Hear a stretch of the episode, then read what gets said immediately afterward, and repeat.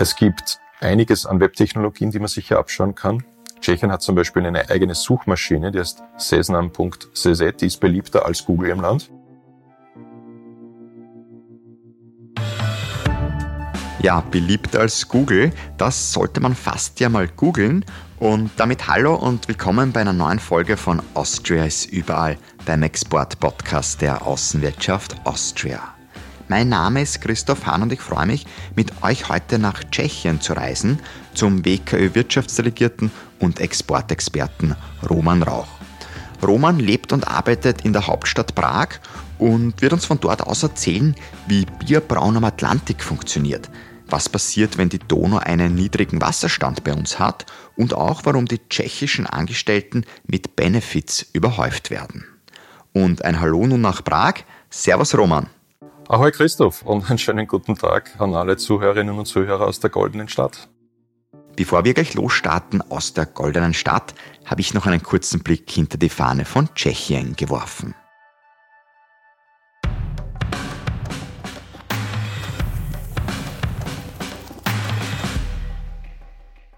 Wer hätte gedacht, dass Tschechien absolute Spitze im Biertrinken ist?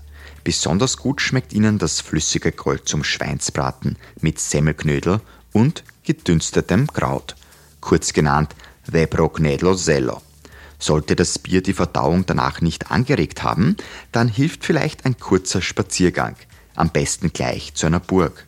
Denn in keinem anderen Land der Welt ist die Dichte höher. Über 2000 Burgen und Schlösser gibt es in Tschechien. Solltest du aber kein Fan von mittelalterlichen Bauten sein, dann gibt es noch das beliebte Pilzesuchen. Das ist in Tschechien zur nationalen Leidenschaft geworden.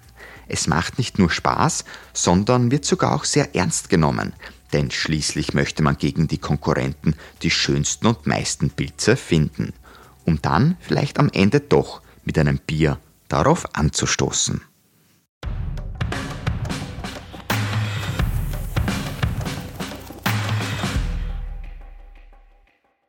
Lieber Roman, du hast am Anfang bei der Begrüßung Ahoi gesagt. Eigentlich sagen das die Seemänner, aber wieso sagst du das aus Prag eigentlich?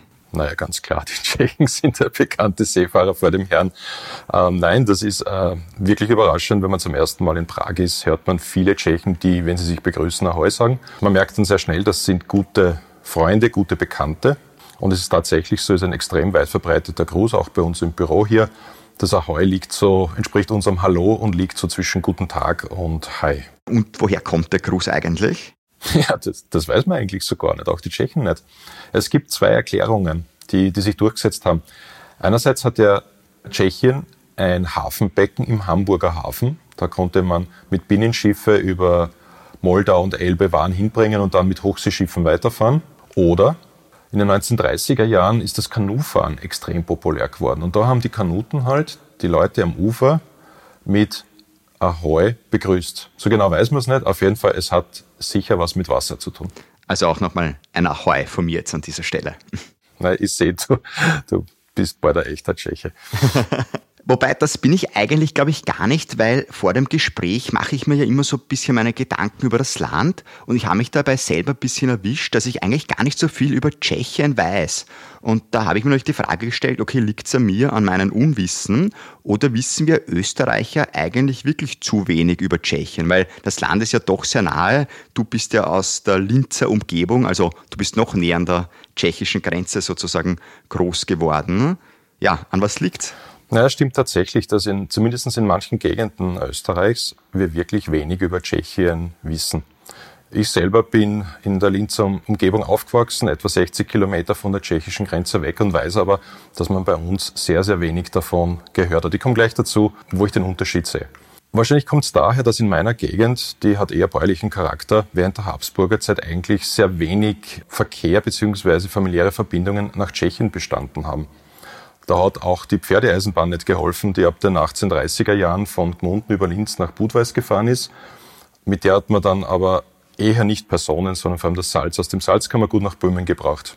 So, und nach dem Zweiten Weltkrieg kam dann der eiserne Vorhang und dadurch war aus Linz kommend das Müllviertel, also alles nördlich der Donau, für mehr als 40 Jahre irgendwie das Ende äh, der westlichen Welt. Und selbst war es für uns eben eine Gegend, äh, die Grenze mit den Wachtürmen und den, und den Stacheldrahtzäunen, die eigentlich ziemlich äh, gespenstisch war. Und das war so eine Gegend, da ist man nicht wirklich gern hingefahren. Im Osten Österreichs ist es sicher anders. Da gibt es natürlich viel mehr familiäre Verbindungen, wahrscheinlich schon zurückreichend bis weit in die Habsburger Zeit und auch viel mehr Austausch von Beamten zum Beispiel eben auf der Schiene Wien, Brünn, Prag. Also dort weiß man natürlich deutlich mehr, als es in anderen Teilen Österreichs der Fall ist. Gut, aber jetzt musst du mir auch ein bisschen Nachhilfeunterricht sozusagen geben. Wie sind denn jetzt die Tschechen von der Geschäftskultur her, vom Umgang miteinander? Was würdest du sagen jetzt, wenn du es hautnah, hautnah miterlebst in Prag? Na, die Tschechen, wenn man sie zum ersten Mal trifft, sind nicht die schenkelklopfenden Spaßkanonen, die einen gleich umarmen und, und abbusseln. So sind sie nicht. Also ich würde eher sagen, die sind ein bisschen spröde, ein bisschen reserviert, jetzt nicht bösartig, aber man wird nicht gleich auf den ersten Moment warm mit ihnen, wie man auf, auf Österreichisch sagen würde. Wenn man sie aber dann besser kennenlernt, kommt man drauf, wie herzlich viele von ihnen sind.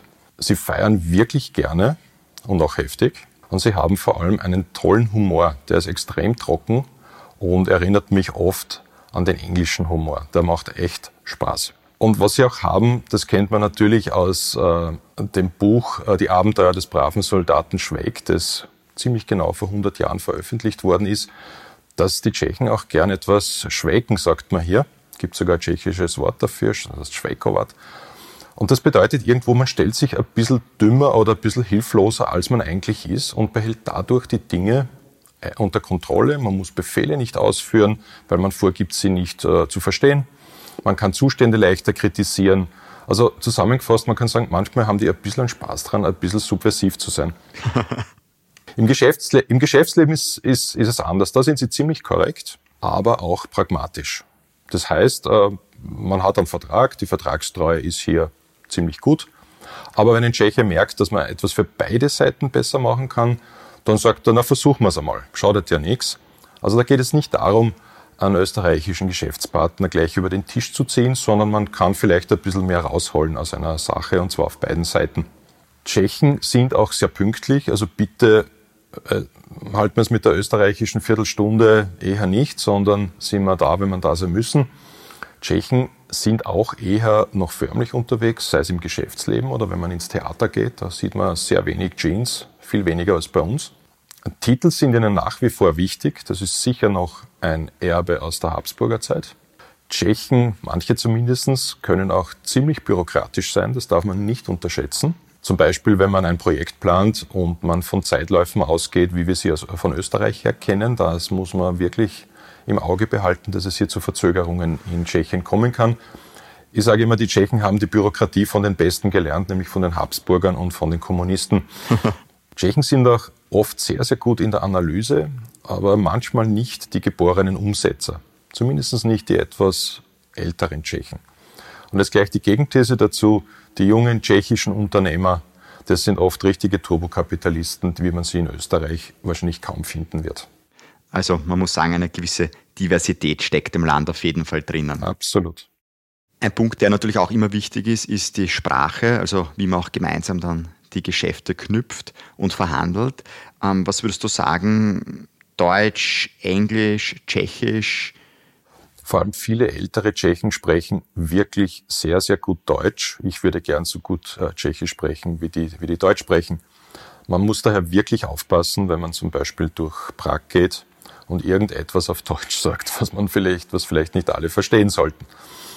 Die jüngeren Tschechen lernen jetzt vorrangig Englisch. Das ist natürlich ein gewisser Zug der Zeit, das ist klar. Das ist aber auch ein bisschen unverständlich, weil die ganz wichtigen wirtschaftlichen Hauptpartner der, der Tschechen, abgesehen jetzt von der Slowakei im Ausland, Deutschland und Österreich sind. Und da wird natürlich Deutsch gesprochen. Auch die Arbeitgeber im Land, die vielen tausenden Niederlassungen, sind sehr oft von deutschen und österreichischen Firmen dominiert. Natürlich wenn man ein paar Sätze auf Tschechisch kann, schätzen es die Tschechen unheimlich. Denen ist selbst auch klar, dass Tschechisch nicht die einfachste Sprache unter der Sonne ist und schätzen das Bemühen wirklich. Wie gut ist dein Tschechisch eigentlich? naja, ich würde sagen Kucheltschechisch. Also es geht darum, dass man im, im Lokal auf jeden Fall das kriegt, was man will. Aber zu dem Thema, glaube ich, Bier und weitere Dinge kommen wir noch. Aber äh, mir hilft, dass ich davor mehrere Jahre in, in Kroatien gearbeitet habe. Da habe ich dann etwas Kroatisch gelernt, auch natürlich. Und äh, wenn man mal eine slawische Sprache ein bisschen Intus hat, geht die nächste schon etwas leichter. Aber Tschechisch ist definitiv keine einfache Sprache.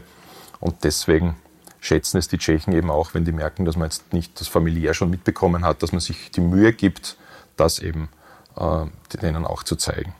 Wenn es um geschäftliche Details geht, ja, da sollte man sicher drauf schauen, dass man einen Dolmetscher hinzuzieht. Da können wir Ihnen gerne äh, mit entsprechenden Kontakten helfen.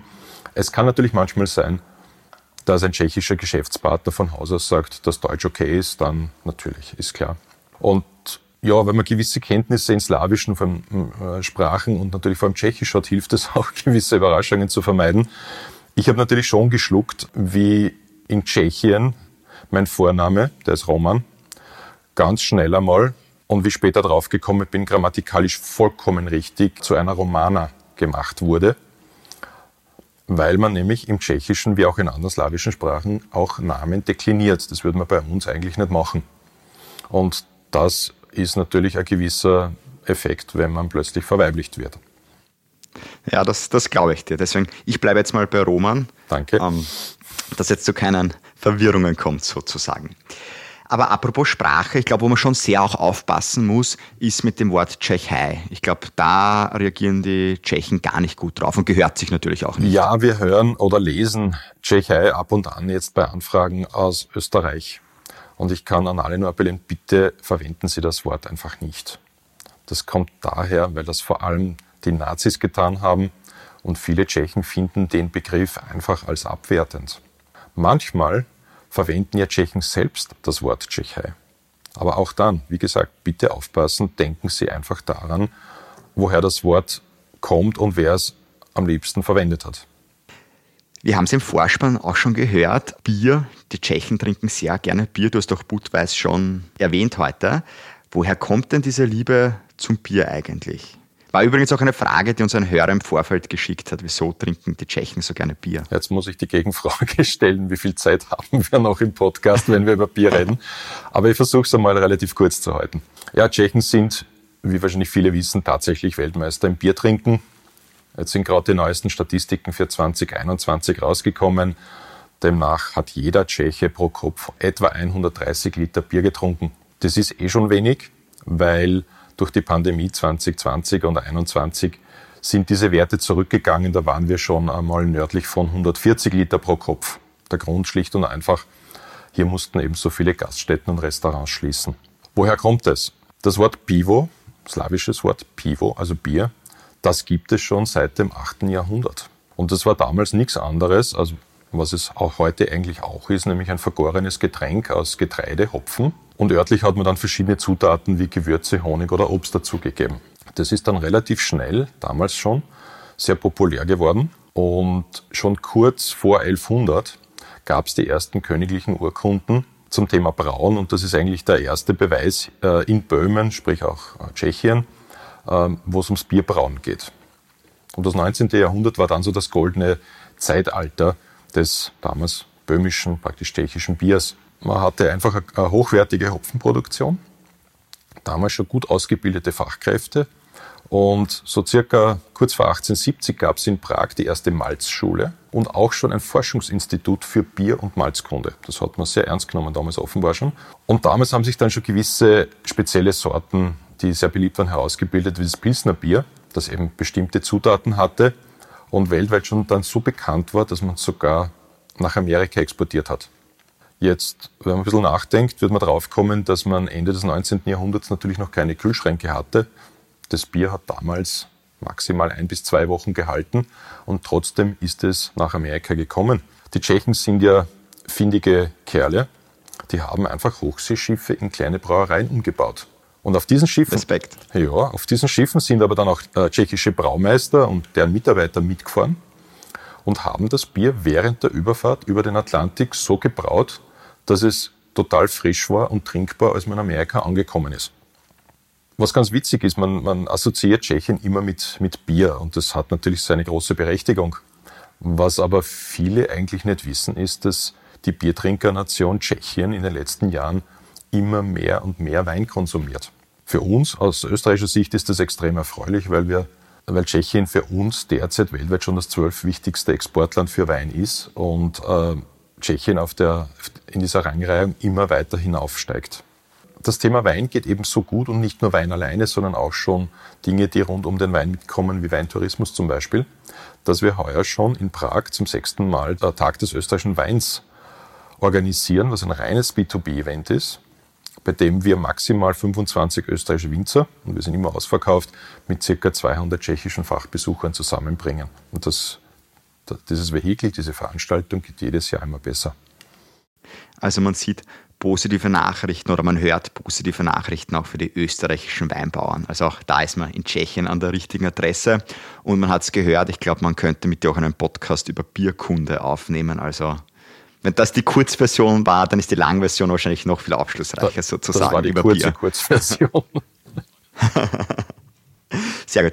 Ähm, wir haben jetzt auch schon ein bisschen über die Gegend gesprochen. Ähm, um guten Wein anzubauen, braucht es auch guten Boden, gute klimatische Bedingungen generell jetzt, wenn man jetzt Tschechien so diese regionalen Unterschiede auch ein bisschen betrachtet, wie ist das eigentlich? Fahren die Tschechen auch viel sozusagen in die Landschaften hinein? Halten sie sich eher in die Städte auf? Wie sieht es eigentlich da so ein bisschen aus? Tschechen lieben es eigentlich sehr, äh, draußen in der Natur zu sein. Da gibt es natürlich viel. Sie wandern gern, sie campen gerne, sie fahren gerne mit, mit Booten, mit Kanus herum. Und das sehr oft auch bei jedem Wetter wirklich miesem Wetter, wo ich mich manchmal wundere, alleine hier schon in Prag, wie viele Leute an einem wirklich schlechten Tag, regnerischen Tag noch laufen gehen. Also das würden in Österreich nicht so viele Leute auf sich nehmen. Da sind Tschechen scheinbar härter oder, oder leidensbereiter. Auf jeden Fall, das, das machen sie wahnsinnig äh, gerne. So gerne Tschechen draußen unterwegs sind und sich im eigenen Land natürlich äh, viel herumbewegen, so gerne bleiben sie aber doch äh, beruflich und auch privat zu Hause in ihrem Umfeld, von dem sie herkommen. Und für viele, nur als Beispiel, wäre ein jobbedingter äh, Umzug, eine Übersiedlung von Prag nach Brünn kaum vorstellbar. Sieht man das dann auch sehr stark, wenn man ins Internationale schaut. Vor zwei Wochen waren wir noch in Serbien. Da war es eher so, dass auch die jungen Serben sehr gerne ins Ausland gegangen sind, arbeiten. Ne? Wie schaut es da eigentlich dann auch bei den, bei den jungen Tschechen aus? Gehen die dann gerne auch ins Ausland arbeiten oder bleiben die dann auch eher am Heimatmarkt?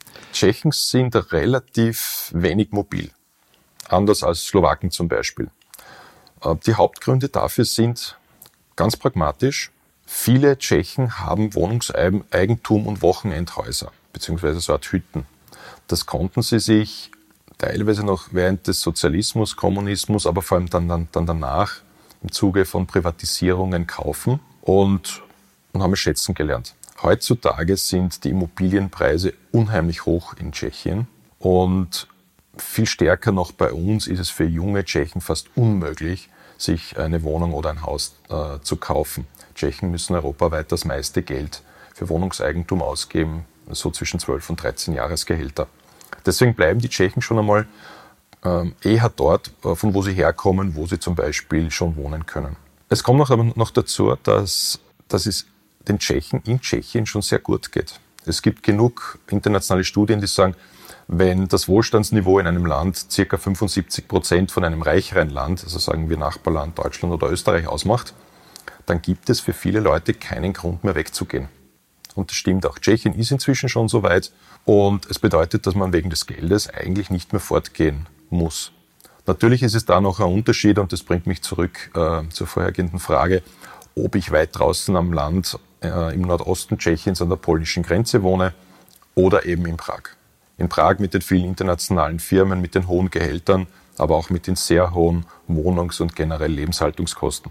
Das äh, bedeutet, dass, dass viele Tschechen lieber zu Hause bleiben, sie können gut leben und in diesem Jahr, jetzt weiß man natürlich noch nicht, wie sich die Wirtschaft genau entwickeln wird, könnte Tschechien etwa 88 Prozent des Wohlstandsniveaus der Eurozone erreichen. Das heißt, die Tschechen werden damit vor den Polen, vor den Ungarn, vor den Slowaken, vor Portugal oder Spanien und würden bald ähnlich wohlhabend wie die Italiener werden. Unter diesen Voraussetzungen muss man einfach als junger Tscheche nicht mehr wirklich ins Ausland gehen. Das ist natürlich verständlich. Das heißt, kann man auch sagen, kurz zusammengefasst, den Jobmarkt geht es wahrscheinlich dann auch nicht so schlecht, weil ja die Leute dann doch auch am eigenen Markt bleiben. Dem tschechischen Jobmarkt geht es eigentlich extrem gut, vor allem aus Sicht der Arbeitnehmer. Tschechien hat nämlich seit etwa fünf Jahren die niedrigste Arbeitslosigkeit in der gesamten EU. Und das bedeutet, dass es pro gemeldeter freier Arbeitsstelle nur ungefähr 0,7 vorgemerkte Bewerber gibt. Viel kürzer gesagt, Tschechen können sich die Jobs sehr oft wirklich aussuchen. Das sind natürlich auch positive Nachrichten sozusagen. Für die Arbeitgeber ist das eigentlich schlecht. Es gibt wirklich einen sehr starken Arbeits- und Fachkräftemangel. Und das bedeutet, dass praktisch jedes Jahr, außer in Krisenjahren, wirklich heftige Gehaltserhöhungen deutlich über der Inflationsrate anstehen. Also die Tschechen Realeinkommenssteigerungen haben und das schon über Jahre. Dann kommen noch jede Menge Fringe Benefits dazu, die gegeben werden. Ich kann mich noch erinnern, in einem unserer äh, Arbeitsrechtsveranstaltungen hat, hat ein Anwalt einmal eine Folie mit den üblichsten Fringe Benefits in Tschechien präsentiert, die auch tatsächlich gegeben werden. Und das waren mehr als 30 Stück. Was will ich damit sagen? Wenn Sie jetzt eine Expansion nach Tschechien planen oder sicher ausweiten wollen, überprüfen Sie bitte unbedingt, ob Sie auch die notwendigen Arbeitskräfte bekommen. Wir sind jetzt eh schon ein bisschen vom Jobmarkt zum Markt hingekommen. Das hängt natürlich auch zusammen. Was tut sich denn am tschechischen Markt eigentlich? Was sind denn so Bereiche, die gerade boomen? Die tschechische Wirtschaft funktioniert eigentlich seit Jahren grundsätzlich gut. Natürlich jetzt mit den krisenbedingten Ausschlägen in der letzten Zeit. Was besonders bemerkenswert ist, dass in Tschechien so viel produziert wird wie in keinem anderen Land. Etwa ein Drittel dessen, was Tschechien verdient, also des Bruttoinlandsprodukts, kommt aus der produzierenden Industrie und aus dem Gewerbe. Und die Schlüsselbranchen dafür sind Automobilbereich, der Maschinenbau, Elektrotechnik, Metallbau, Luft- und Raumfahrt, Holzmöbel etc. Und ganz wichtig ist, dass Tschechien diese Produkte exportieren kann, weil zu Hause könnte man es nicht verkaufen. Das bedeutet, dass die Produkte extrem wettbewerbsfähig sein müssen. Tschechien exportiert zum Beispiel sehr, sehr viel nach Deutschland. Und mit dem schon angesprochenen äh, Facharbeiter- und generell Arbeitskräftemangel bedeutet das, dass die Produkte in sehr hoher Qualität, aber sehr effizient erzeugt werden müssen. Und das heißt, äh, Tschechien hat einen starken Zwang zu einer weiteren Digitalisierung, vor allem kleine und mittlere Betriebe. Äh, sie müssen weiter automatisieren, roboterisieren etc., um international wettbewerbsfähig zu bleiben. Im Energiebereich ist es dringend notwendig, dass Tschechien seinen Energiemix ändert. Wir reden auch von Photovoltaikanlagen, Wärmedämmung von Gebäuden, Wärmepumpen und so weiter. Und auch beim Thema Nachhaltigkeit ist Tschechien noch nicht an der Spitze, da ist noch Luft nach oben. Da geht es wirklich um Know-how für mehr Kreislaufwirtschaft, für den Ressourceneinsatz etc. Was können wir von Tschechien haben oder, oder lernen? Da gibt es gewisse Nischen, an die man wahrscheinlich gar nicht denkt, wie zum Beispiel IT-Sicherheitstechnik. Viele von Ihnen kennen wahrscheinlich die Firma Avast, die ihre Zentrale in Prag hat. Es gibt Nischen wie Bereich Elektronenmikroskopie, Nanotechnologie, wo Tschechien zum Beispiel bei den Elektronenmikroskopen zu den Weltmarktführern gehört. Es gibt einiges an Webtechnologien, die man sich hier abschauen kann. Tschechien hat zum Beispiel eine eigene Suchmaschine, die heißt sesnam.cz, die ist beliebter als Google im Land. Nicht schlecht. Oder mapi.cz, eine tolle quasi Reisesoftware, die man sich runterladen kann und nicht nur in Tschechien, sondern überall verwenden kann. Oder auch im Bereich E-Commerce ist Tschechien, muss ich sagen, vor Österreich. Nur ein Beispiel, äh, die Firma Gurkal.at, die Sie vielleicht schon kennen, wo Sie schon was bestellt haben, hat ihren Ursprung eigentlich in Tschechien. Habe ich nicht gewusst bis jetzt und habe auch schon bei Gurkel bestellt, muss ich sagen. Also ja, man lernt immer was dazu. Du hast vorher auch kurz diesen Energiebereich angesprochen. Mit Sicherheit auch ein sehr herausforderndes Feld natürlich in Tschechien, nehme ich mal an. Das Thema Energie ist in Tschechien natürlich eine wirklich heiße Kartoffel. Tschechien hat zwei Atomkraftwerke. Wir Österreicher haben in der Regel ein Problem damit. Die Tschechen haben mit Atomkraft, zumindest die Hälfte aller Tschechen laut Umfragen, überhaupt kein Problem. Die sind sogar stolz drauf. Ich muss sagen, mir persönlich gefällt es auch nicht, wenn ich von Prag äh, nach Linz fahre und dann immer die Kühltürme des Atomkraftwerks von Temelin sehe. Aber es hilft nichts. Tschechien hängt zu 40 Prozent vom Atomstrom aus Temelin und Dukovany ab und realistisch kann Tschechien diese Strommenge nicht durch alternative Energie ersetzen, zumindest nicht schnell. Es gibt zum Beispiel keine großen Flüsse, wo man große Flusskraftwerke bauen könnte. Was aber in Österreich auch einige nicht wissen, beziehungsweise es nicht öffentlich sagen, ist, dass wir im Winter, zum Beispiel wenn die Donau Niedrigwasser führt und die Flusskraftwerke nicht so funktionieren können, wir 10 bis 15 Prozent unseres Strombedarfs importieren müssen. Und viel Strom kommt dabei aus Tschechien, weil es auch so nahe liegt. Dreimal darf man raten, in welchen Kraftwerken dieser Strom erzeugt wird. Das heißt, auch wenn es uns nicht gefällt, äh, wir müssen mit den AKWs in Tschechien sicher noch längere Zeit leben müssen. Also es ist und wird sozusagen ein heikles Thema bleiben, kann man sagen. Ich habe anfangs erwähnt vom Podcast, dass es mir gar nicht leicht gefallen ist, jetzt so über Tschechien, ja, gewisse Merkmale gleich herauszufinden oder Gedanken, die mir da sofort in den Kopf kommen. Was mir allerdings sofort in den Kopf gekommen ist, ist Karel Gott. Man sagt auch so ein bisschen der Frank Sinatra des Ostens zu ihm. Und dann habe ich mir eigentlich die Landkarte nochmal angeschaut und bin draufgekommen, Prag liegt ja eigentlich wesentlich mehr im Westen als Wien zum Beispiel. Recht spannend, muss man sagen. Ja, das übersehen manche oder haben halt früher in Geografie nicht aufgepasst. Ja, Karel Gott ist natürlich hier wirklich Gott in Tschechien oder war Gott in Tschechien. Er ist 2019 gestorben. Ich glaube, ich war gerade einen Monat in meinem neuen Job hier in Prag und äh, dann, dann ist er gestorben. Äh, Tschechien war komplett in Trauer, das war unglaublich. Und auch über ihn weiß man ja nicht alles. Die goldene Stimme aus Prag, wie immer genannt worden ist, war ja ursprünglich gar kein Prag. Er ist eigentlich aus Pilsen gekommen. Und was vielleicht auch ganz interessant ist, er hat sogar mal für Österreich gearbeitet, also im übertragenen Sinn gearbeitet. Bei 1968 hat er beim Vorläufer des, jetzt heißt es Eurovision Song Contest, sogar für Österreich mal gesungen. Er hat zwar nicht gewonnen, ist glaube ich nur 13. geworden, aber auch da gab es eine enge Verbindung zu ihm. Thema Westen und Osten, ja, das viele Österreicher verbinden Tschechien natürlich immer noch mit, äh, mit dem Begriff Ostblock, ehemaliger Ostblock. Stimmt ja auch, klar. Tschechien war seit kurz nach dem Zweiten Weltkrieg bis 1989, 90 unter kommunistischer, schrägstrich russischer Herrschaft. Als aber dann Tschechien 1993 als eigener Staat zu existieren begonnen hat, hat man sich seither ganz, ganz stark und eindeutig in Richtung Westen und, und EU entwickelt und auch gegenüber Russland hat sich Tschechien über die Jahre viel deutlicher als Österreich positioniert.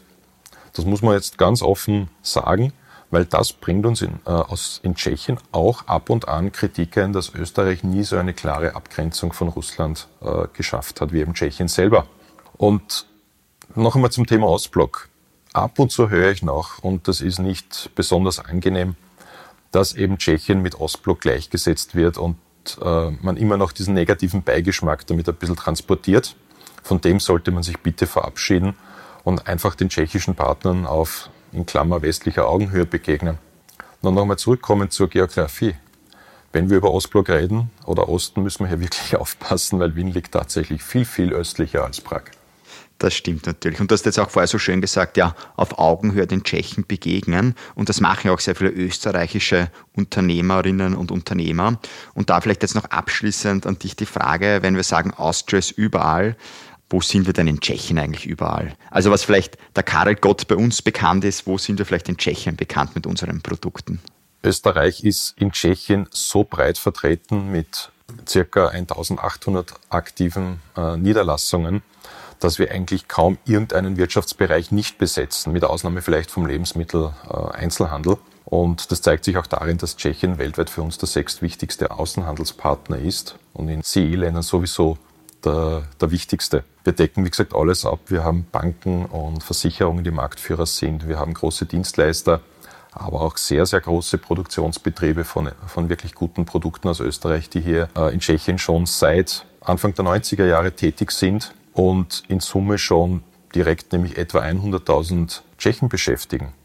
Das ist weltweit absolut die höchste Zahl. Selbst in Deutschland arbeiten bei unseren österreichischen Niederlassungen nur ca. 75.000 Leute. Und wenn man in Tschechien dann noch äh, zu den direkt Beschäftigten bei unseren Firmen die Familien, die Zulieferer etc. dazu rechnet, dann sind es bald einmal 400.000 bis 500.000 Tschechen, die direkt oder indirekt an österreichischen Firmen dranhängen.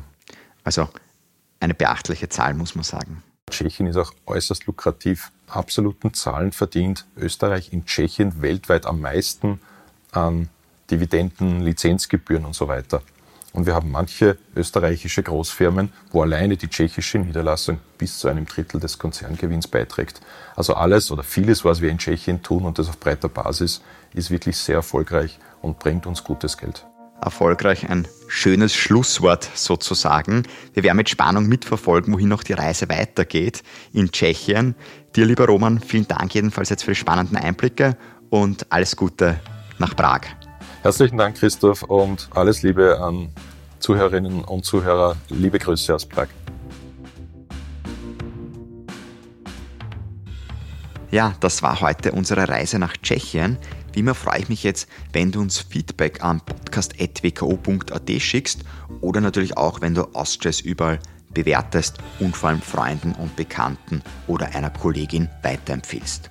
In zwei Wochen geht es dann nach Chile weiter, also eine Reise etwas weiter weg. Ich freue mich, wenn wir uns dann wieder hören. Bis dahin alles Gute und viel Sonne. Mein Name ist Christoph Hahn und nicht vergessen, Austria ist überall.